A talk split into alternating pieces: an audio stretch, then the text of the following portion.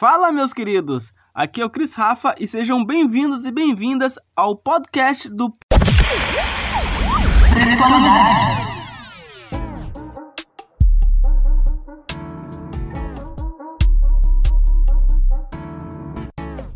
Muito bom dia, boa tarde, boa noite.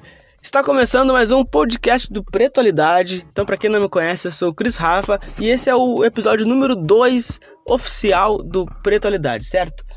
Então, no nosso podcast número 2 do Pretualidade, hoje o bate-papo é com o Luan Santos. Ele é comunicador da rádio Mix FM de Porto Alegre, é publicitário, o cara é dançarino, é DJ, o cara é mil e uma utilidades.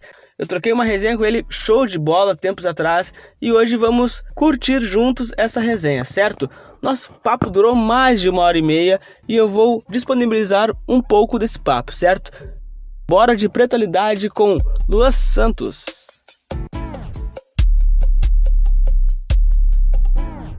Fala galera, tudo certinho? Então hoje eu tenho um bate-papo super bacana. Hoje é uma entrevista com um cara que tem múltiplos talentos. Eu vou até pegar a minha colinha aqui, porque o cara ele participa de muita coisa ao mesmo tempo. É fã do Emicida, é DJ, publicitário, dançarino, apaixonado por viagens através de suas andanças. Esse trocadilho aí. uh, ele trabalha com recreação infantil, é o grande Luan. Não é o Luan Santana e nem o, o Luan, ex-jogador do Grêmio Rei da América. Mas é o grande Luan Santos. Ele é, é, ele é colorado é produtor e comunicador da Rádio Mix de Porto Alegre. Luan, seja bem-vindo, muito obrigado pela disponibilidade. E, cara, já responde uma coisa já de cara. Tu sempre foi apaixonado por muitas coisas ao mesmo tempo? Como é que foi isso aí? Cris, é uma honra, cara. É uma honra, tá falar, é uma honra falar contigo aqui. É, sobre Luan do Grêmio, sobre Lua Santana, a conta bancária é parecida. Né? A minha conta bancária é parecida com a deles. É estável, nunca tem nada. Mas, mas a estabilidade está aí, né? A estabilidade financeira eu tenho, afinal, não ter nada na conta também é uma estabilidade.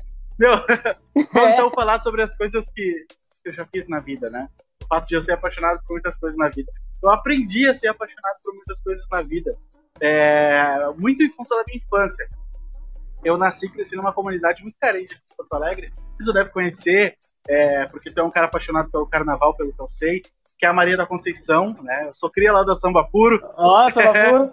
Tu não Maria. sabe disso, mas eu fui, fui bassista mirim da Samba Puro. Olha aí, cara, ó, vamos, vamos começar só não mais tirei, Só não tirei porque meu pai não deixou, tá? Meu pai, meu pai não deixava, tinha muito preconceito com carnaval.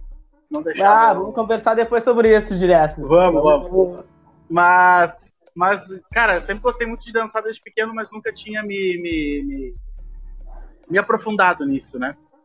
E a dança foi, acho que talvez, a minha primeira paixão na vida com relação à arte. Sem saber que era, fui descobrir isso depois de mais velho. É, mas primeira, meu primeiro contato com o esporte, com a arte, foi de fato com o futebol. É impossível é, um molequinho de comunidade não ter um contato com o futebol. Então, sou apaixonado por futebol, colorado desde que me conheço por gente. É, depois fui para capoeira, joguei capoeira um tempo também na infância. Depois de jogar capoeira, aí foi onde eu me encontrei na arte de verdade eu acabei indo fazer teatro, fiz teatro por muito tempo, cheguei a ganhar dinheiro com isso. É, então, sempre conciliando isso com o estudo, né, cara, e com, e com a dificuldade que é morar dentro de uma comunidade, tendo que trampar na construção civil com meu pai, é, passando muita dificuldade, fazendo vários picos desde muito pequeno para conseguir trazer grana para dentro de casa. Então, a minha primeira grande paixão, eu diria que foi o futebol, depois é, o, é, o esporte como um todo, depois a arte, né? o teatro, e aí acho que a comunicação veio por último, assim, né? E eu incluo aí a recreação infantil dentro da comunicação, porque eu acho que são coisas muito parecidas. É, a comunicação veio. A, a, minha paixão por comunicação eu descobri por acaso, descobri no ensino médio, através de uma professora querida Jandira, um abraço para ela, minha professora do, do ensino médio. Foi quem me, me, me abriu os olhos para minha facilidade de comunicação e para é, flexibilidade que eu tinha com as palavras, com a facilidade que eu tinha de falar. É, e foi que me começou a me botar nesse meio e dizer, olha, dá uma pesquisada sobre comunicação que eu acho que talvez seja uma coisa que tu possa muito fazer. E aí eu comecei a pesquisar, tinha me encantado por jornalismo no início, e no ano que eu fui fazer vestibular, olha a curiosidade, O ano que eu fui fazer vestibular, caiu o diploma do jornalista, porque não sei se você sabe, mas a obrigatoriedade do diploma de jornalista não é mais necessária. Ou seja, qualquer pessoa pode exercer o jornalismo hoje. É Sim. óbvio que ninguém vai exercer com, com a capacidade técnica que o jornalista formado tem, com a, a, a experiência de um jornalista, né? Mas hoje não Sim. é mais obrigação isso. E aí, isso na época do vestibular me desmotivou um pouco. Eu fui pesquisar sobre a publicidade e acabei me formando em publicidade, trabalhando na área. Mas a minha paixão sempre foi falar, então acabei indo pro rádio e, e me apaixonando pelo rádio também. A recreação infantil é bem recente, cara. Faz, acho que uns três anos, mais ou menos, que eu comecei a trabalhar com criança. É, comecei a me especializar um pouco nisso através da, da empresa que eu trabalho hoje, que é a Cover Kids. E, cara, me apaixonei, me encantei pelo, pelo mundo infantil. É reconfortante, acho que uma das coisas que me deixou mais feliz é hoje trabalhar com criança. É, porque a pureza, a sinceridade de uma criança, é a alegria, a vibração que ela tem melhor o dia da gente, a gente fazer uma criança sorrir, é uma das melhores sensações que tem. Então eu nem sempre fui apaixonado pelas coisas, algumas eu aprendi a gostar no meio do caminho. Exatamente, cara. Bah, cara, show de bola. E, tipo assim, ó, eu sempre já te acompanhei a há um bom tempo atrás, até pelo fato de eu ser amante da comunicação e sempre ouvindo rádio e tal. E depois vamos, vamos falar mais né, sobre a tua passagem na Rádio Atlântida e tal. Mas eu sabia que na época tu entrou como estagiário, isso? Isso, cara. Eu ganhei um concurso do CIE, que, é, que se chamava Oportunidade CIE. É, ele estava escolhendo estagiários para várias empresas, para a vinícola Garibaldi, para o grupo RBS para Pirelli Pneus e para a Rádio Atlântida. E eu concorri para a Rádio Atlântida, eram mais de 5 mil candidatos. Fui passando várias fases e acabei entrando como estagiário da, da Atlântida. Sim, e aí, cara, daí eu lembro que eu ouvia todos os programas da Rádio Atlântida e eu ouvia falar em ti. E, cara, e eu a minha mania de seguir todo mundo do, do nicho, sim, né? Sim. E na época eu entrei também na faculdade de jornalismo por causa do rádio eu tinha a minha ideia que, ah, para eu trabalhar em rádio um dia, eu tenho que fazer jornalismo. Hoje eu já vejo que, é lógico, que complementa e tal, agrega, mas não é o fator determinante. E aí eu lembro que eu entrei na faculdade e eu ouvia falar em ti e tal, e, e também em demais comunicadores, né? E, cara, comecei a pesquisar Lua Santos e eu olhava assim e eu, cara, o cara faz tudo. o, cara, o cara é envolvido em muita coisa, assim, e dá pra ver que é de coração e tal, e que se entrega, e eu comecei a me identificar, porque eu também, eu sou eu gosto de, de dança, de esporte. Uh, também eu tenho, eu tenho um, um, histórico com recreação infantil. Eu já fiz parte da equipe da motivação, que, que é uma equipe que, que faz colônia de férias com crianças e tal. Claro, conheço, conheço. E, cara, e aí o cara vai se envolvendo assim. E eu, pá, meu, o cara é, é muito envolvido em muitas coisas, assim, sabe? É, que nem tu falou sobre a, a recreação infantil e a comunicação, que uma coisa interliga com outra. Cara, eu tenho a, a mesma ideia, eu tenho o mesmo pensamento, que uma coisa depende da outra. Eu queria que tu falasse um pouco sobre isso. Claro, cara. Por que, que, por que, que eu disse né, que a recreação infantil e a comunicação são muito parecidas? Porque tu conversar com um adulto, tu usa uma linguagem, tu usa um tipo de comunicação. Talvez no teu trabalho um pouco mais formal, com os teus amigos um pouco mais formal, mas ainda assim uma linguagem adulta.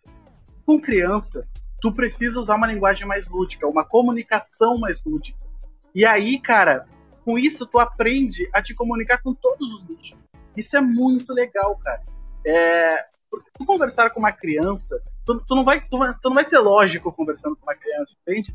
Se tu quer contar alguma coisa para ela, tu tem que usar é, o lado lúdico da história para conseguir convencer ela de alguma coisa. E olha que não é fácil, sabe? Isso não é fácil convencer uma criança. então, é, a, a, comunicação e a recreação infantil estão, cara, diretamente ligadas. Tanto que na minha empresa, na minha empresa é ótimo, na empresa que eu trabalho, que é da Tayana, uma grande amiga minha também, a, a gente seguidamente tem treinamentos para melhorar a expressão oral, para melhorar a comunicação, a dicção. A gente tem treinamentos, inclusive eu que dou um, um, treinamentos de criatividade, que também é uma das áreas que eu me especializei. Eu fui um dos palestrantes né, na empresa e e, cara, a gente seguidamente estuda a comunicação e principalmente a comunicação infantil para cada vez mais melhorar o desempenho da empresa frente às festas e, e, a, e as brincadeiras com as crianças. Sim, é show de bola. Lua, vamos falar um pouco da tua caminhada no meio da comunicação e depois a gente vai entrando claro, nos, claro, claro. nos demais nichos, certo? E aí, então, como é que foi a tua caminhada como comunicador até chegar hoje na Rádio Mix? Meu, vamos lá, é uma, é uma história longa que eu vou tentar dar uma resumida. Mas tudo começa lá no ensino médio. Meu. Antes do ensino médio, é, eu não, não fazia ideia do que fazer. E antes do terceiro ano, eu cheguei no terceiro ano sem saber o que fazer no vestibular, de verdade. Eu não me vi em lugar nenhum, cara. Eu não me via na matemática. Eu sempre amei português, sempre amei é, ler muito e, e falar. Eu, a minha escrita em português é, é muito boa. Eu dificilmente erro alguma coisa. Não é falsa modéstia. É, realmente eu gosto muito de português, tá? Então, eu sempre gostei muito das palavras, mas eu não sabia como aquilo podia virar uma profissão.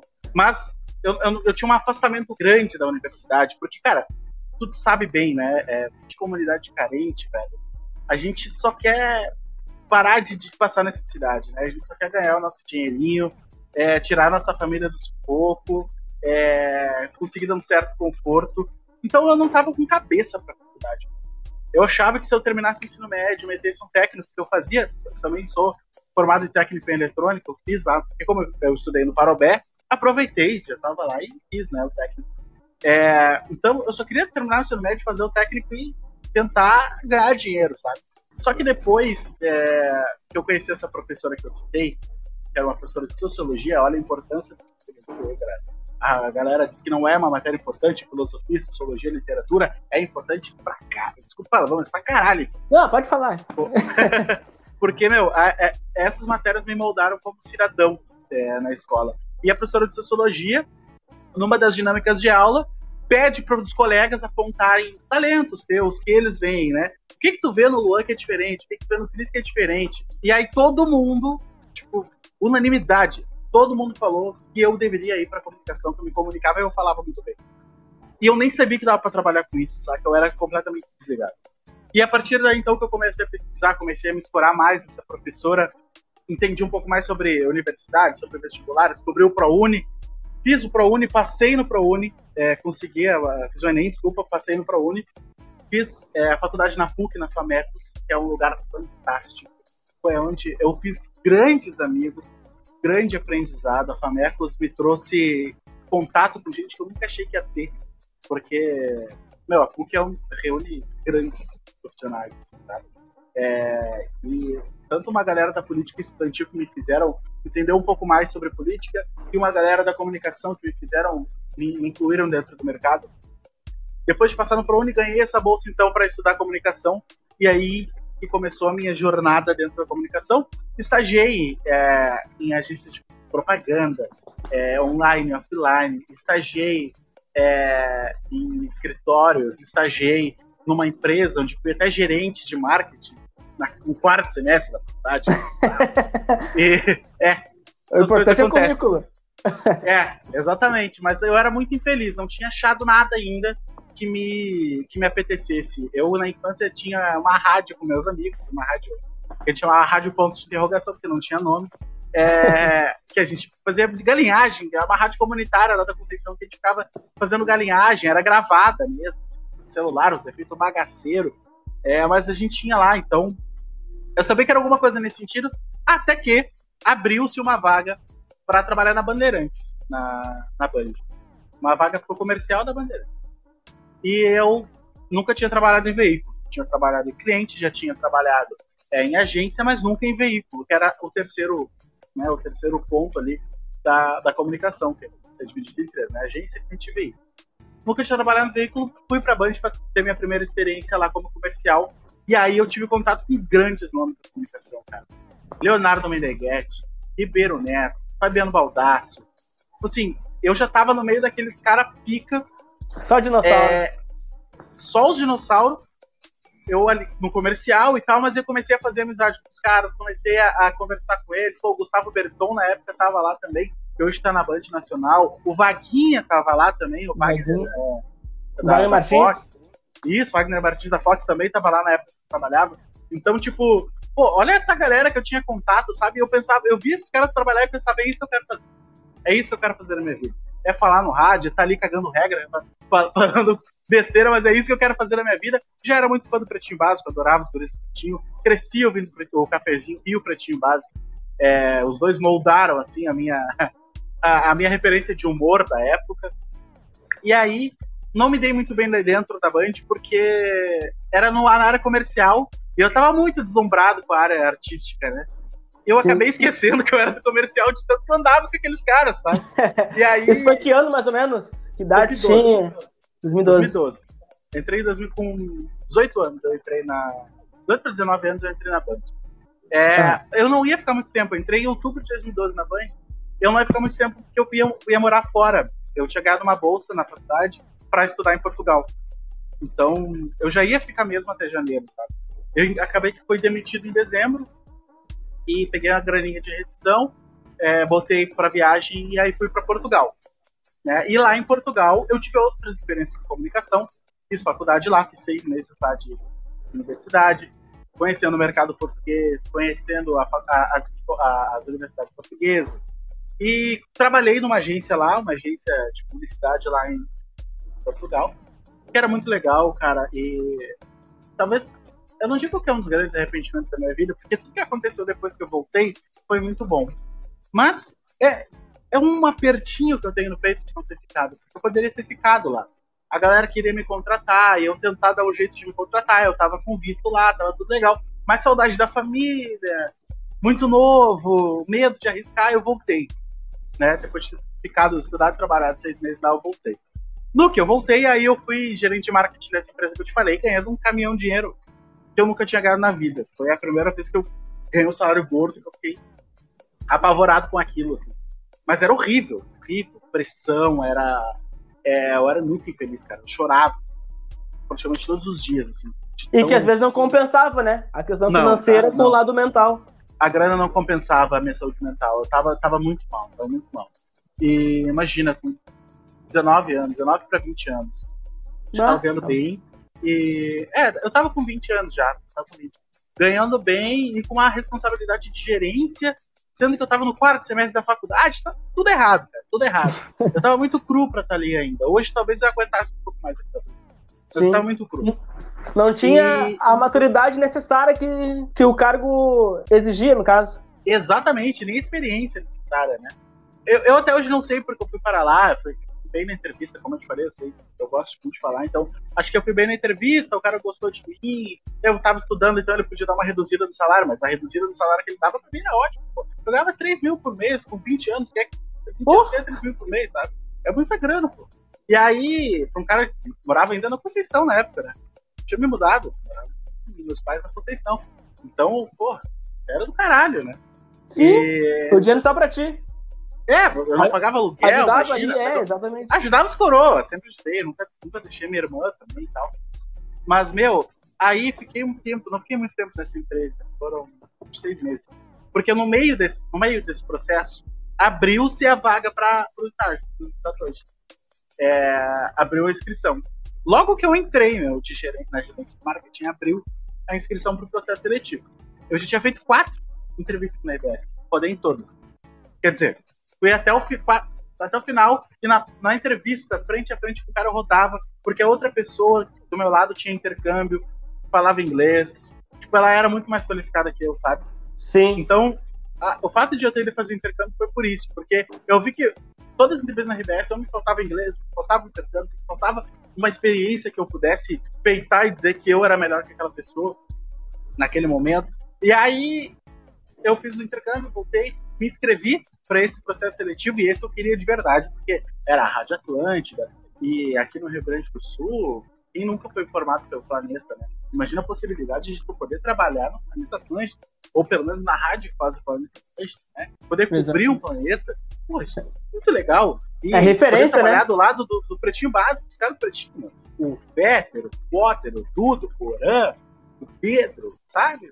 Era, era, era aquilo que eu queria. Então, meu, eu, eu botei tanta energia nesse negócio que eu fui passando todas as etapas com sangue no olho, velho. Com sangue no olho. Assim. É. Só que presta atenção, eu já era gerente de marketing da empresa. Já tava com um patamar de salário um pouco maior. Mas tava lá com sangue no olho. E, meu, não é que me ligam da RBS, o Piangers me liga, dizendo que eu tinha passado no processo seletivo. E eu comecei a, a, a chorar porque eu tava num dia muito ruim, cara. Tinha dado tudo errado lá na empresa e tal. E, e cara, eu comecei a chorar assim, pedi demissão na hora. Pedi demissão na hora, assim. Deixei todos os meus direitos que eu tinha para ganhar, pedi demissão na hora. É, eu até nem era, não tava com a carteira assinada ainda, porque o cara tava pra me enrolar. É, o cara era meio sacana, eu não nem falar o nome da empresa pra não expor, mas o cara me enrolou muito, assim. Ficou tipo seis meses segurando a minha carteira. Quando eu saí, pedi demissão, ele deu graças a Deus, porque eu não tinha nada que cobrar. Saí com uma mão Não tinha nada que cobrar. Então, mas foi bom, cara. Foi bom, porque daí entrei na Atlântida como estagiário em 2013. É, eu entrei em outubro de 2013 ou um pouquinho antes, não vou lembrar, mas foi em 2013 que eu entrei na, Atlântica. E aí foi só alegria. Aí foi só alegria. Daí eu comecei como estagiário lá, eu entrei para ser o cara do digital, fazer as redes sociais, escrever para os blogs, né? Blog Pretinho, Infosfera, todos esses blogs que ainda existem hoje na Atlântida. Eu entrei para ser é, um colaborador lá do, do, digital. Trabalhava ao lado do Pianches, que era o coordenador da, do digital da Atlântida. E ele começou a ver meu trampo, começou a gostar de mim. E as outras pessoas também começaram a ver meu trampo. É, na época, a Juju Macena, que hoje é da Atlântica, ela era coordenadora do digital da Rádio Cidade. E a uhum. Juju Macena quis me contratar para trabalhar no digital da Rádio Cidade, né? Porque eu tava fazendo um trampo legal e tal. Então ela quis me contratar para trabalhar lá na, na Rádio Cidade, fazer o digital. E eu sempre gostei muito da Atlântida, mas a proposta era a grana era melhor, né? Ia assinar minha carteira, ia deixar de ser estagiário, né? Sim. Imagina que eu estava saindo de um salário de 3 mil para um de 800, sem carteira assinada. Então, é, Estabilidade, né? Estabilidade, né? Exatamente. E aí me balançou a proposta, cheguei na Amanda Schenkel, que na época era minha gestora, hoje é gerente do Poa Comedy Club, mas a Amanda Schenkel era minha gerente, falei para ela, ela me fez uma outra proposta e me efetivou na frente a partir daí eu comecei a ser efetivo do digital da Atlântica. É, se passaram, acho, alguns meses, comecei a me aproximar dos meninos do ar, é inevitável, né? Sim. Eles são realmente muito abertos, a galera, a, a oportunidade realmente aparece. E acabei que fui chamado um dia para fazer o Tá Vazando, para substituir. Fazer o Tá Vazando não, cara. Eu fui chamado para operar ali a, as redes sociais do Tá Vazando, porque ah, a Yasmin, que era a menina estagiária do estúdio, estava tirando férias. E aí eu fui chamado pra, pra cobrir as férias da Yasmin. E aí os guris me botaram no microfone. E fiquei um dia, fiquei dois, fiquei três, fiquei quatro. Fiquei todas as férias, as férias da Yasmin ali. Quando a Yasmin voltou, fizeram uma galinhagem, tipo uma, uma, uma enquete com a audiência, se eu deveria ficar ou se eu deveria sair. a maioria disse pra eu ficar. A esmagadora maioria botaram. Botaram na voz do povo. Botaram na voz do povo, escolha aí, o Lua fica ou Lua sai. A galera pediu pra eu ficar, desde então virei integrante da mesa do Tá Vazando. Fiquei um ano e alguma coisa no Tá Vazando. Isso foi 2014, mais ou menos?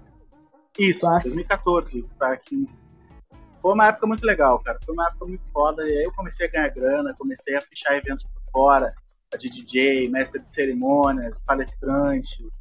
É... foi uma época boa de grana também, assim, eu não soube guardar, felizmente, muito novo também, né? Mas foi uma época que foi, foi bem legal, assim. E eu tava Quem muito nunca, feliz, né? Muito feliz. Eu tava trampando com um negócio que eu descobri que era aquilo que eu queria pra minha vida, sabe? Depois da dança, ou junto com a dança, uma das coisas que eu mais gostava de fazer era estar tá ali falando no microfone para milhares de pessoas. E aí, meu, eu comecei a, a, a entrar no ar da Atlântida. Só que com o tempo, eu acabei acumulando outras funções lá dentro né? Com a saída de colegas, a entrada de novos, acabei outras pessoas lá dentro, precisei me afastar do ar por causa dessas outras funções que eu acabei é, assumindo lá dentro. Comecei a ser integrante convidado do Tá Vazando, depois também não dava mais, acabei saindo do Tá Vazando de vez. É, fiz também o, o a Telegrenal, que hoje é Bola nas Costas, Sim. É, representando lá o Inter. E aí, eu e o André Crespani criamos o Infosfera, o primeiro podcast da Rádio Atlântica foi Infosfera. Hoje é, é, cheio de podcast, tá vendo? Mas o primeiro é. fui eu e o André Crespani que colocamos lá dentro, junto com o Pianches. A gente criou um piloto do Infosfera que deu certo, que a gente foi fazendo e tá aí até hoje, né? É, o Infosfera operado aí pelo Magro Lima, pelo Cosmo, pelo Fanny, muito bem, inclusive, que são da formação original também. Mas Sim. os idealizadores somos eu e o Crespan. É... Meu, aí deu infosfera, pá, beleza, tava conseguindo conciliar o ar com as coisas que eu fazia lá. Nesse meio do caminho eu entrei na, na dança, no dança, mas depois a gente fala disso. E aí, uh, o, o Pi, sabe o Mr. Pi, que hoje tá claro. com a gente na, na Rádio Mix, ele ia começar o Pijama Show na, na Rádio Farroupilha. Que é repaginaram a Rádio Farroupilha. Ah, que foi aquele, aquele processo todo que que daí a Farroupilha foi repaginada, é isso mesmo, né? Isso, isso aí. Trouxeram a Farroupilha pro FM, e aí trouxeram só os caras, né? Trouxeram Paulo Brito, do Mr. P, Cris Silva, Cris Pereira, Adriano Domingues. Trouxeram essa galera para tentar reerguer a Farroupilha e colocaram o Pijama Show na programação da Farroupilha, e eu virei produtor do Mr. P, do Pijama Show, e por acaso ele me convidou e a gente fazia nós dois juntos o Pijama Show naquela época. Então, imagina que eu tava no Pijama Show. Ninguém nunca fez Pijama Show. Como é que eu... foi para ti esse momento? Porque o Pijama Show, exatamente, ele é um programa antológico aí do nosso Rádio Gaúcho, né? E, cara, tipo, da mesma forma que, que tu cresceu aos moldes de cafezinho e, e, e pretinho básico, mas o Pijama Show é, é outra lenda. É um entendeu? ícone do rádio, né? É um ícone do rádio. E aí, porra, eu tava do lado do Mr. P, né, cara? Olha, olha a responsabilidade. E o Pi é um grande amigo meu, cara. Um dos melhores amigos que eu fiz na rádio. É um cara de coração enorme, apesar de não ter corpo para ter um coração enorme. ele tem um coração enorme, cara. E o Mr. P me acolheu muito bem, me ensinou muita coisa. Até hoje me dá várias dicas, É um cara que eu ouço demais e que eu sou apaixonado pelo Mr. P, cara. Ele é um grande amigo meu mesmo. E foi muito importante né, nessa época, porque como eu tinha deixado o ar né, há um tempo já, é, ter voltado pro ar no Pijama Show foi bem revigorante. Foi até essa época que eu fiz a OCIP, cara. Foi bem nessa época que eu fiz a, o curso. Eu e o Alorino Júnior, que ganhou a, a, o PB Procura. O concurso né? do, do, do PB? Isso, aí eu e o Alorino fizemos juntos, o Marcelo Guira, ele vai lembrar daí. E, e aí, cara, aconteceu que fechou a Farroupilha, aí eu continuei só com a Infosfera, e aí as rádios saíram lá do Morro Santa Teresa, né? Você lembra disso? As rádios saíram do Morro Santa Teresa e desceram ali para Érico Veríssimo, onde estão até hoje. E aí, nesse processo, eu já estava trabalhando com brand content, que é um tipo de publicidade na internet tal, que começou a dar certo na Atlântida. E a Zero Hora viu meu trampo, me puxou para lá. Aí, em 2017, comecei a trabalhar na Zero Hora. E aí eu já não estava feliz, cara. Eu me afastei do rádio, me afastei da Atlântida, eu já estava infeliz. E aí foi o fim do meu ciclo na RBS. É, paralelo a isso, o Mauro Borba me chama para conversar. E aí a gente começa a trocar ideia de eu entrar para Mix em 2017. Então, em 2017, eu assino com o Mauro na Rádio Mix, saio da RBS e vou para a Rádio Mix, aonde estou lá até hoje. Comecei como produtor do cafezinho, porra, olha, olha as coisas que eu já fiz, cara. Trabalhei só... no Talazando, é produtor. E, e locutor do pijama, produtor do cafezinho e hoje faço parte da mesa do programa, cara. É, é assim, eu, eu olho para trás da minha história eu penso, ah, poderia estar mais longe? Talvez, mas, pô, olha tudo que eu fiz, cara. Eu, eu sou muito grato por tudo que eu fiz, assim. Hoje sou eu que encabeço a unidade móvel da, da MIC, sabe? É, sou muito feliz fazendo a unidade móvel. É, é, é, muito, é muito bom ver o carinho das pessoas nas ruas. Que a unidade móvel é a febre que tem do sucesso da tua rádio. É, porque o carro da rádio, adesivado da rádio, passando pelos lugares, eu ganho buzina toda hora, as pessoas a galera vê, pra pedir buzina, tira para tirar foto. Cara, é a febre que tu tem. Então, eu, eu dei essa resumida, cara. Tentei dar essa resumida é, para mostrar lá do ensino médio até hoje a Rádio Mix, tudo que eu passei nesse meio. Dez anos atrás, digamos. No um rádio, é. Mais... Se eu for contar do, da época do ensino médio, dá dez anos, um pouco mais. Mas no rádio mesmo, eu tô há seis, sete anos. Sete anos. E, e as coisas elas foram acontecendo do, do tempo Naturalmente, delas. cara. Naturalmente. As pessoas acham que, ah, tem que ter conhecido, né, para entrar na rádio. Cara, não foi. Eu, eu entrei por um processo seletivo e as coisas foram acontecendo na empresa através do teu trabalho, saca? E, e aí na Mix, claro, eu tinha alguns contatos da Mix, e quando fiquei sabendo que ia sair da RBS, eu entrei em contato com esses amigos e aí o Mauro Borba se interessou no meu trabalho. Mas se não fosse bom meu trabalho, ele se interessaria, obviamente. Exatamente. é que chega no, num certo ponto que os contatos acabam se criando automaticamente, né? Automaticamente, claro. E eu nem digo contato, eu chamo de amigo. Assim, eu sou um cara Sim. que me relaciona muito bem com as pessoas, que tenho rancor de pouca gente na minha vida, tenho mágoa de pouca gente, então isso é, isso é bom, né? Quando a gente se dá bem com todo mundo, a gente sempre é lembrado. Sim, exatamente. E agora tu citou uma coisa muito interessante, né? Que tu não tem contatos e sim amigos. Uh, cara, uma pessoa da comunicação para a vida. Uma pessoa da comunicação para a vida, o Eduardo Mendonça. Eduardo, Eduardo Mendonça. que é o Edu Mendes, que faz comigo o cafezinho. A gente se conheceu na Atlântida, em 2013. E hoje ele é um dos meus melhores amigos, talvez o melhor, não sei. É difícil elencar. Mas eu e o Edu, a gente se dá muito bem, cara está muito bem. Gente, ele foi um dos caras que lutou para mim, sim, inclusive. É, e, e, o Edu Mendonça é um dos caras que eu quero muito bem na minha vida, assim, pra, pra assim, é um cara que eu gosto demais. E o Mr. P, né? Sim. Eu sei que pediu uma pessoa, mas ele e o Mr. P assim, tem um lugar no meu coração muito grande, né? O Edu e o Mr. P, eu tenho a felicidade de trabalhar com os dois hoje. Na... Sim. Mas não, tem gente não... fora do microfone que eu, que eu sou apaixonado. Amanda Schenkel, o Fernando Perdigão. Tem gente fora do microfone também que é difícil elencar só um, mas como tu pediu um só, eu elencarei o Edu.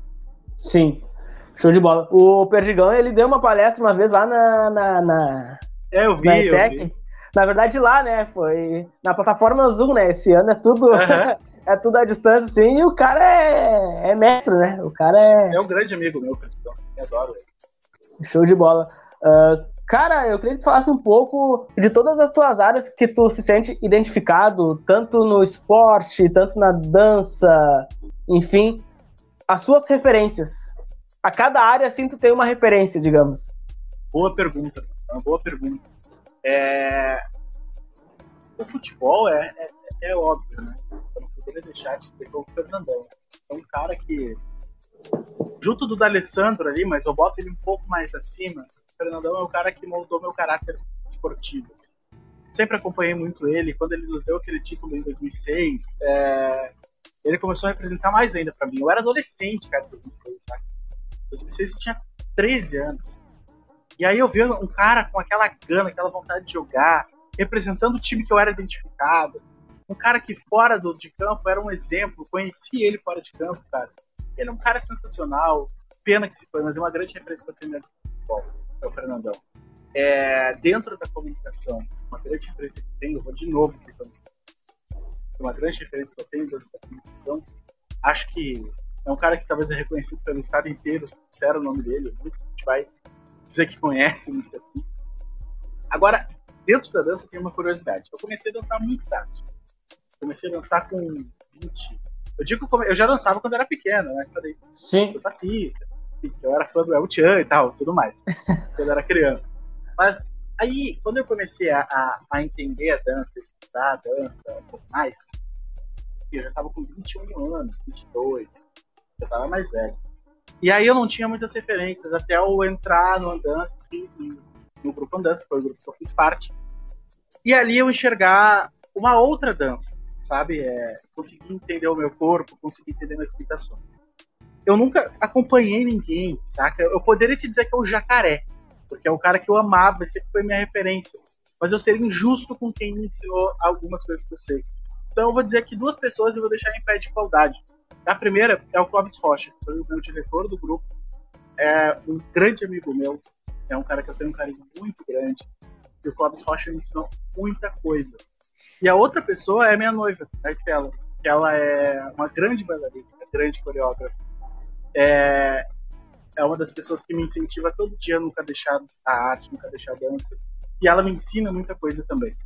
Ela é formada em dança, faz isso. Ela faz a vida inteira o que eu gostaria de fazer.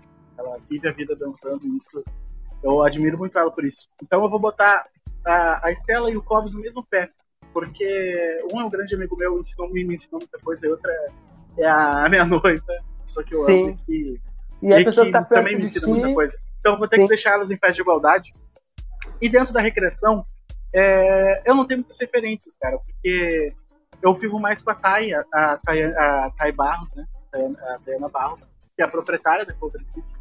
E ela que me ensinou tudo que eu sei. Basicamente, ela realmente me ensinou tudo que eu sei. Tem alguns outros grandes amigos muito talentosos dentro do, da recreação, eu não posso deixar de citar, que é o William Sana, que é a Tassi, que é, enfim, a, a, é, todos esses assim, me moldaram um pouco como recreacionista. Então também é difícil eu te dizer que eu tenho uma referência, porque é uma profissão muito nova para mim, eu tô há anos. Sim. Algum DJ? DJ, cara, então, eu, eu, eu vou te falar como eu comecei esse DJ. Eu comecei esse DJ porque eu vi que tava grana. Eu não sou um cara que entende muito de música, não toco instrumento, toco percussão. Me dá uma percussão ali, eu vou. Me dá um tantão, pandeiro. pandeiro. Não... Preto, né, pai? Pagodeiro, ah, sabe como é que é, né? Cresceu no carnaval, né, filho? Não vamos saber. O então, cara... me dá um tantão, um rebolo, um pandeiro, eu faço um pagode. E se não, não sabe, já aprende na hora. E se não sabe, já aprende na hora. A gente nasce né? sabendo, né, Cris? Exatamente. A gente já nasce sabendo. Então, é, eu nunca fui um músico, eu não entendo música, nunca estudei música. Comecei a aprender violão, aprendi notas, aprendi harmonia, né? Aprendi a, a ler uma partitura um pouquinho, mas nunca estudei fundo. Não posso dizer que estudei música. Não estudou música, vai rir da minha cara. Então, eu comecei a ser DJ porque eu vi que dava dinheiro, cara. Então, o que eu fiz foi aprender a ouvir. Porque o DJ ele tem tão bom ouvido, tão bom gosto musical. Bom, bom gosto musical eu já tinha. Eu sempre fui um cara que sempre ouvi de tudo e sempre me atualizei muito sobre tudo que está acontecendo por aí. E, e, eu vi que todo mundo na Atlântida fazia isso, via que dava uma grana. Eu não vou te mentir que eu comecei por dinheiro, cara. Comecei por dinheiro. E aí eu, o Arthur Gubert, na época, era DJ, lembra da Atlântida? Ele tocava. E ele que me ensinou a mexer no CDJ. O primeiro CDJ que eu peguei foi com o Arthur, ele me ensinou os botões básicos. Aí eu comprei uma controladora em casa internet e fui, meu, pesquisando. E foi indo. Então eu vou te dizer que eu não tenho referência de DJ. Talvez o Capu, que é um cara que eu admiro muito nesse campo, ele é foda. O Capu realmente, é o, eu acho que é o DJ mais próximo que eu tenho em relação. Então o Capu, acho que se fosse para ter uma referência, seria ele, porque eu sei que ele, a carreira dele é muito consolidada é, aqui dentro do Rio Grande do Sul e nacionalmente também. Então acho que eu vou deixar o Capu aí no DJ, mas eu vou te dizer que não é uma profissão, cara eu, eu, eu, até me vergonho de dizer que sou DJ do, do Capu, assim, tipo, os caras com ele. Essa é a profissão, a vida dos caras, e eu tô lá Que é outro patamar, eu, né? Claro, não. Eu, eu não vou te mentir que eu estudei, eu, né, eu, eu fui atrás. Eu não Sim. sou nenhum gaiato. Né? Se me chamar pra tocar, eu não vou fazer tão feio. Mas eu não posso DJ. Entendeu? Então, eu acho que eu vou deixar aí o Capu como referência área. Sim, show de bola. Uh, e, cara, sobre a dança, vamos falar um, um pouquinho sobre a dança agora. Fala um pouco da tua caminhada na, no grupo Andanças, né? Tu, tu começou ali. Foi ali que tu conheceu a tua namorada? Foi, foi lá que eu conheci ela. Mas o meu, a minha experiência com a dança começa um pouco antes. É engraçado me perguntar isso, porque eu dei uma entrevista pra, pra Isadora, que é, ela tem o, um canal que é Tempo de Dançar, ou O Tempo de Dançar, agora não, não, não vou lembrar. Que ela estava entrevistando pessoas que começaram a dançar depois de 18 anos, que era o meu caso. É, a minha relação com a dança vinha desde a infância, como eu te falei ali atrás. É, eu sempre fui muito fã do Tchan, cara. Eu, porra, crescia nos anos 90, sabe? E aí eu via tudo, eu via tudo aquilo, era inevitável não ser impactado. E eu via como aquele negão rebolava e dançava pra caralho. Eu, cara, eu era homem. Dançava pra caralho mesmo preto. Eu tava vendo aquilo, um negão daquele dançando pra caralho. Eu falei, meu, representatividade. por que, né? que eu não posso? Claro, exatamente. Por que, que eu não posso, sabe? E aí. Aí, meu, tá, beleza, mas era só um pensamento de criança, adolescente. Eu sabia as coreografias do Chan, olhando TV, né? Olhando eles no Goku, esses programas. Aí, beleza. O tempo, ironicamente, me apresenta a festa do, não sei se você lembra uma festa que tinha chamada 90 de 110. Que era uma 90? festa que tinha uma opinião. Que era a festa do, do Lele e do Adams. Que Eu é, lembro é vagamente, só, sim. Só nos 92 mil que toca nessa festa. E tinha um grupo que fazia apresentações de dança chamado Academia Mãe Ruiva de Expressão Corporal. Um grupo completamente amador, de amigos que se reuniam porque amavam os anos 90 e gostavam dos programas dos anos 90. E eu via eles dançar lá e pensava, cara, podia estar lá em cima do palco, né? E aí fiz amizade com eles, cara. E por acaso fui convidado para entrar no grupo. Fui ensaiando e aí comecei a dançar com eles, assim. E comecei a ganhar dinheiro, meu. E, de vez em quando o Lele e o Adams vinham com um cachezinho pra gente. Quando a festa tava uma bombada a mais. Uhum. O Lele e o Adams eles vinham com um cachezinho pra gente e ia ganhar uma grana dançando. E aí foi que eu comecei, cara, a dançar. Foi, foi nessa época, assim, com 21, que eu comecei a dançar no Opinião E comecei a gostar daquilo, cara. E eu pensei assim, eu preciso me profissionalizar um pouco mais nisso. Eu sempre eu sou um cara de ciclos na minha vida. É, e meus ciclos geralmente são muito rápidos. Eu tava, já tive ciclo do colégio, ciclo da faculdade, ciclo da, da, da comunicação, né? Aí eu entrei no ciclo da dança e eu falei, eu quero, agora eu quero fazer isso na minha vida porque isso está me dando muito prazer e eu quero continuar fazendo isso. Fui então atrás, achei o grupo Andanças, achei a seletiva do, do grupo Andanças. Na época o grupo ia viajar para Holanda e eles estavam procurando bailarinos para essa turnê. E aí eu fiz a seleção, passei na seleção do grupo Andanças e a partir daí que eu comecei a, a, a me profissionalizar um pouco mais. O Andanças, para quem não sabe, ele é um grupo de danças folclóricas brasileiras e internacionais, mas mais brasileiras. É, então eu dançava danças do norte do Brasil ao sul do Brasil. Então vai aí carimbó, forró, danças gaúchas, é, sei lá, samba, frevo, frevo, frevo, maracatu, boi bumbá, tudo isso a gente dança. Massa, show demais. Representação folclórica. E aí, cara, a partir daí eu comecei a pegar outros estilos, sabe? Trazer outros estilos para mim. É, eu sempre fui um cara que gostei muito de samba, sempre tive samba muito internalizado dentro de mim. Aprendi a sambar sozinho, até hoje não sei como aprendi a sambar. Tu, que é um passista de mão cheia, eu já vi teus vídeos de samba pra caralho. Aliás, se você tá vendo esse pista, procura os vídeos do pista. Esse cara dança muito, mano. Esse cara é um Lá baita no- passista, realmente. Realmente. Lá no arroba eu que Safa. Obrigado, Luan. É uma, é uma honra ouvir Eu te acompanho. Cris, também. Eu te acompanho e tu dança muito, velho. Parabéns. É, e aí eu não sei como eu aprendi a sambar. E eu queria aprender mais sobre samba, pagode. E aí eu descobri a dança de salão que me, me mostrou outros ritmos ainda, né? O sertanejo, o forró, é, a salsa, bolero, valsa, enfim. Aí comecei a estudar dança de salão. E aí até virei monitor de dança de salão uma época. É, monitor é o cara que ajuda o professor, né? Na, aula. Sim. E, e aí, a partir daí, comecei a dançar e saí do Andanças é, em função de outros cargos que eu acabei ocupando na Mix, né? É, a Mix estava me tomando muito tempo. E aí eu tive que fazer minha escolha profissional, porque o Andanças é, não era profissionalismo, não era profissional, né? Era, algo era, era hobby com. Hobby com responsabilidade. Isso, Digamos. cara, isso aí. Muito obrigado, isso mesmo. Era um hobby com uma certa responsabilidade e um certo profissionalismo. É, mas não me dava dinheiro, então eu escolhi pela Mix, optei pela Mix, precisei sair. E aí eu não quis me afastar da dança. Ah, até que a Dons apareceu ali na, na Rádio Mix, a Dons, uma escola de dança de Porto Alegre, apareceu para patrocinar a Rádio Mix, precisava de alguém, pra, de um comunicador da rádio para fazer aulas lá, para gravar. E aí eu me joguei, né? Claro que eu me joguei e fui. Se e aí quiser, dancei na Dons até a pandemia. aí chegou a pandemia e desde março eu não tô dançando só em casa com a, com a minha noiva. É, e, cara, tu sente falta, tipo, em algum momento, assim, tipo, se tu começasse a tua experiência de dança mais novo, digamos, tu acha que iria chegar em algum ponto que tu, bah, eu vou ter que escolher de fato a dança ou comunicação, algo parecido?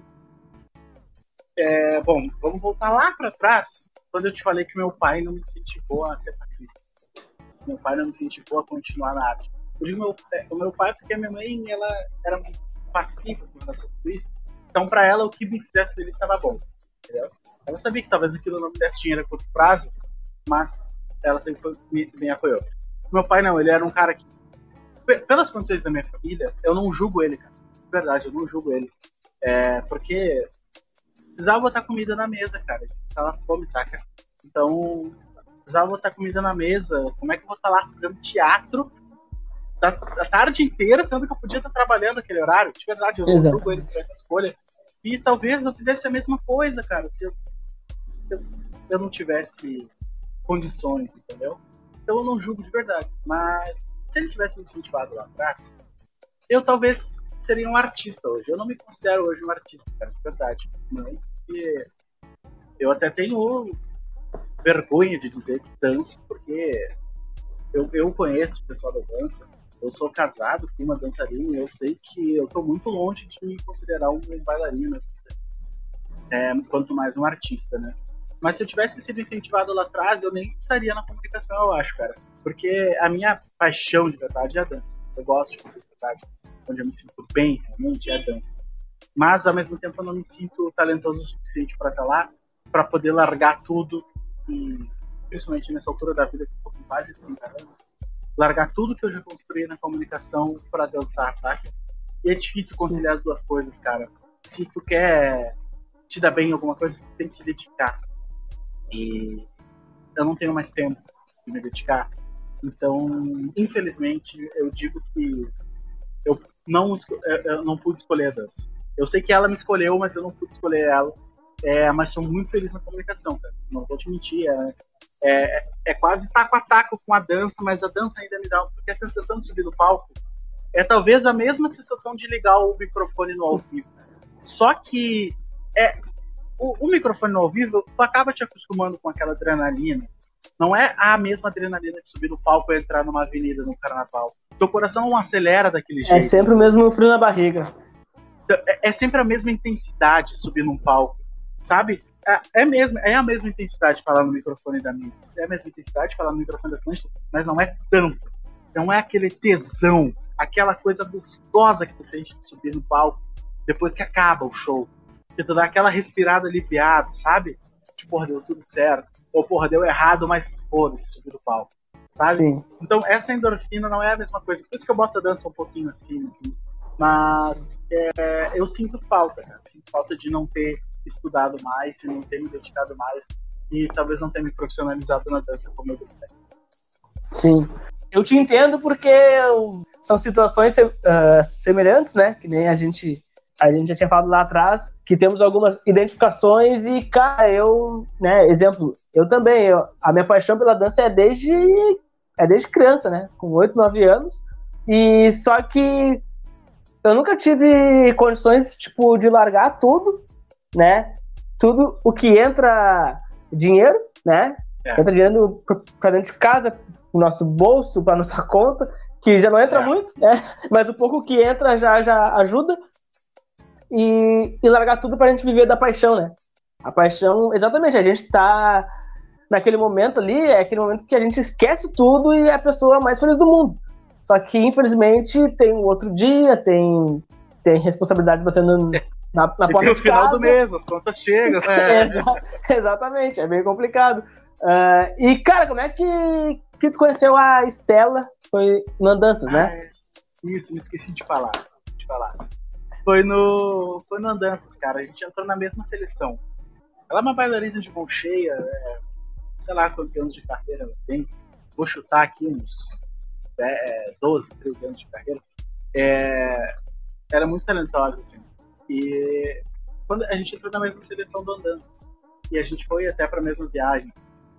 E a gente, eu namorava na época e tal, então não, a, a gente até não tinha uma relação tão próxima no começo, porque todo mundo estava se conhecendo ainda e tudo mais.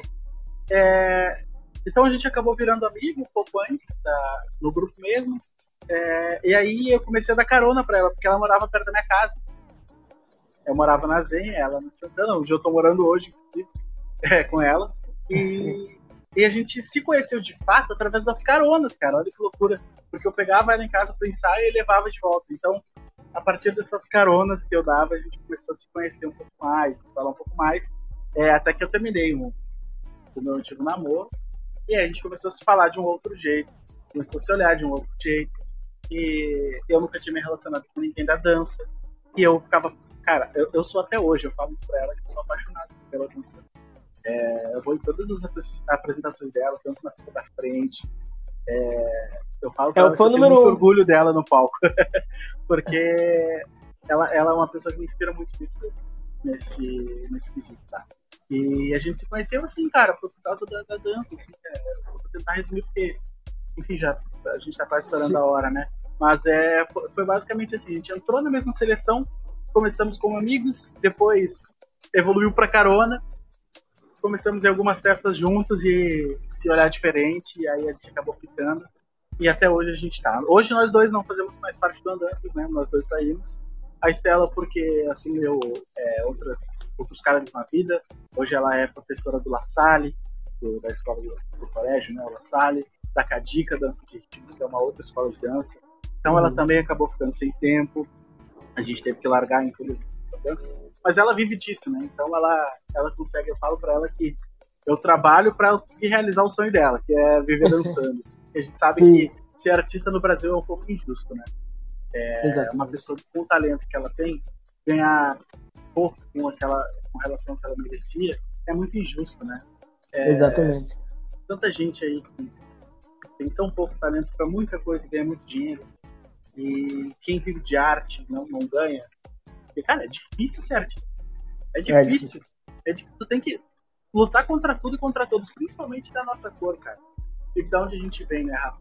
Porque a gente tem que lutar contra tudo, cara. Contra o sistema opressor, contra o racismo, né? Contra o preconceito. grana, contra o preconceito porque a gente é homem e dança, sabe? Meu, é muito foda, meu. É muito foda é. ser artista. E, então eu admiro ela por causa disso. Eu acho que talvez isso tenha sido o grande, o grande fato para ter me apaixonado por ela. Por eu conhecer a história dela, saber do talento dela e saber que eu poderia me relacionar com alguém dessa grandeza. Sim. Uh, e vai além, né, ô Luan? Uh, a gente não é respeitado nem só pelo talento, mas além do talento tem o, o empenho, a dedicação, o trabalho, porque o artista, ele. Todo mundo vê o, o sucesso ali, mas não vê claro, a, a batalha. Não vê a batalha. Claro. Não vê os ensaios, às vezes o cara tá sem eu passagem pra, pra ensaiar. Mérito. Eu nem quis entrar nesse mérito porque tá meio subentendido, né? Que tu não vai ser artista só porque tem talento, né, filho? Tem que estudar, tu tem que te dedicar, tu tem que te machucar. Artista tem lesão, cara. Tem, tem artista que é super talentoso e que machucou o joelho e nunca mais não pode dançar. É, a, quem vê ela dançando lá, ela é bailarina, dança balé, não sabe como é que é os dedos dela numa sapatilha de ponta, toda machucada, saca? Então, é, quem vê o artista em cima, que vê o resultado final, é, não vê a batalha, a luta que a pessoa passou, né? É por isso que, cara, eu não julgo, tá lá o Kevin Chris ganhando grana, sabe? É, o Gustavo Lima ganhando grana, porque em algum momento eles passaram perrengue na vida. Exatamente. Por mais que já tenham nascido em berço de ouro, alguns, é, já tenham sido indicados é, pelos pais, passaram menos trabalho, mas passaram também. Porque se não tivesse talento e dedicação, não chega em lugar nenhum. Ninguém, ninguém, por mais que seja indicado. É, cara, é, é, a triste realidade do Brasil, que a gente não é valorizado, mas infelizmente isso acontece. É verdade. Cara, eu queria saber de um fato engraçado. Ah, antes, antes, antes de falar sobre isso, uma pincelada sobre as viagens que o Andanças te proporcionou e através disso nasceu um podcast. Ah, claro. É isso mesmo? Claro, claro, claro. Meu, não foi nem através disso, tá? É, eu, eu fui viajar só uma vez com Andanças. Eu viajei só pra Holanda. Foi a única vez que eu viajei com o grupo. É, e, e, aí, e aí que Estela entra na jogada também. Porque, tipo, ah, eu vi esse episódio da Holanda, desculpa te cortar. Eu vi esse episódio da Holanda e eu achei o máximo. O máximo ah, tu ouve o nosso podcast, cara? Bom, que claro! Legal. Que honra. Satisfação, de verdade. Que bom que tu ouve. E a gente foi viajar uma vez, eu fui viajar uma vez só com, a, com andanças pra Holanda, né? E aí, cara, eu já gostava de viajar antes. Eu já tinha feito um cruzeiro, é, a Asus, que é uma marca de telefone, quando eu trabalhava no Infosfera, me chamou pra fazer um cruzeiro, pago, cara. Aí fui lá pra Búzios, Ilha Bela, assim, é, um cruzeiro. Já tinha ido viajar para Minas Gerais, é, já tinha ido viajar para São Paulo, mas sempre aqui dentro do Brasil. Já tinha ido pro Uruguai, mentira, eu também fui pro Uruguai antes. Sim. E eu sempre gostei de viajar, mas nunca tive grana. E nunca, eu não sabia que era fácil viajar. Era uma coisa distante para mim, sabe? É, as pessoas acham que, meu Deus, é um viajar é um projeto de longo prazo. É tipo comprar uma casa, comprar um carro. Não é assim, cara. Pior que não é assim. E o Pode Viajar surgiu para isso. Porque foi uma, uma coisa que eu me toquei depois que eu comecei a ficar com a Estela. Eu sempre fui um cara que gostei muito de viajar e ela é uma mina viajando pra caralho. Conhece o Brasil de cabo a rabo, é, já foi pra Rússia, já foi pra vários lugares. E ela me incentivou muito a, a, a viajar a gente porque eu sempre gostei, mas eu não estava ligado que de fato era fácil se se planejar. Então a gente começou a juntos aprender a se planejar para as viagens e a gente acabou fazendo uma viagem primeiro para Santa Catarina para sentir, depois a gente foi para o Rio de Janeiro, aí a gente já foi para o Caribe, depois agora deu... a gente foi para Paris, Lisboa. Já deu uma esticada assim. Né? Aí a gente vai indo assim, é, gradativamente. E o podcast surgiu de uma conversa nossa de uma louca vontade minha de fazer um podcast. É, a Estela nem sabia da existência disso. Assim. Ela sabia que existia um podcast, mas não sabia que no Brasil isso já estava forte, né? Eu Sim. trouxe essa ideia para ela, incentivei ela, porque eu queria que ela fizesse comigo, porque ela entende mais de viagem que eu. Ela, assim, ela, ela é, eu digo que ela é especialista em planejar viagens. Oh, massa! Especialista em roteiro, especialista em planejar. E aí, juntando essa especialidade dela com a minha vontade de falar, a gente criou o podcast. Para a primeira temporada, a gente já está na segunda. A primeira temporada, a nossa ideia era mostrar que é possível viajar com pouca grana. É, uhum. A gente nos chama de Guia do Viajante Pobre, né? O podcast Pode Viajar. Nós somos o Guia do Viajante Pobre, porque a gente ensina como a gente viaja. E a gente é pobre, tá? Não, gente, eu não sou pobre como eu era na Conceição, óbvio, minha vida financeira melhorou e muito. Mas eu tô longe de ter muita grana, entendeu? Sim. Eu passo aperto, passo perrengue como todo brasileiro.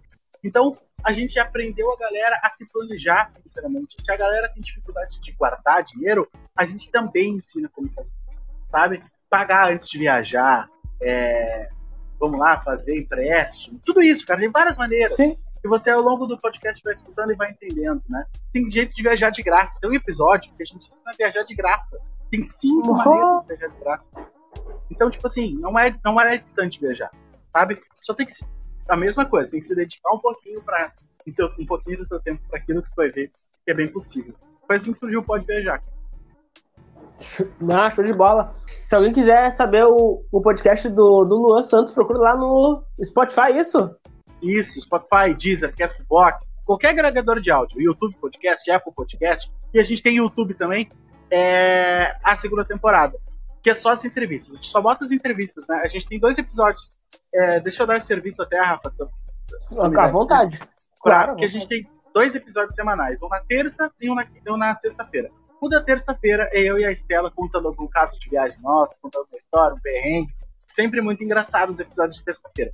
E os de sexta-feira a gente sempre traz um convidado para falar de algum lugar inusitado. Porque eu não quero o cara que vai viajar para Paris. Eu não quero o cara que foi viajar pra Barcelona, sabe? Eu quero o cara que foi pra China, o cara que foi pra Rússia, sabe? O cara que foi pra esses lugares Sim. que ninguém quer ir, sabe? Então a gente trouxe entrevistados muito fodas, entrevistados muito importantes, é, para falar sobre as suas viagens. Então a gente trouxe o Potter, por exemplo, lá da, da Atlântida, que falou sobre a viagem dele para a Rússia para cobrir uma Copa do Mundo. A gente trouxe o Eduardo Mendonça, da Mix, que foi para Malta, sabe? A trabalho também. A gente trouxe o pessoal lá da Cadica, que é da escola da Estela, que foram para a Coreia do, do Sul e para a China também. A gente trouxe o Fox Rocha, que foi para a República Tcheca, sabe? A gente traz. Agora, o último episódio, a gente trouxe um cara que foi para Petra, na Jordânia, que fez a volta ao mundo. Cara, isso é, é, é muito legal. Nunca ninguém pensa em nesse lugar, e aí quando vê, ouve o episódio, mano, me interessei, eu vou para lá. Essa é a nossa intenção, cara, te despertar talvez desejos que tu nem saiba que tu tenha, sabe? E, e às vezes são lugares baratos, cara. Muito mais barato que os grandes centros. Fazer uma viagem, por exemplo, para República Tcheca é mais barato que para França, para Alemanha, saca? Oh, é...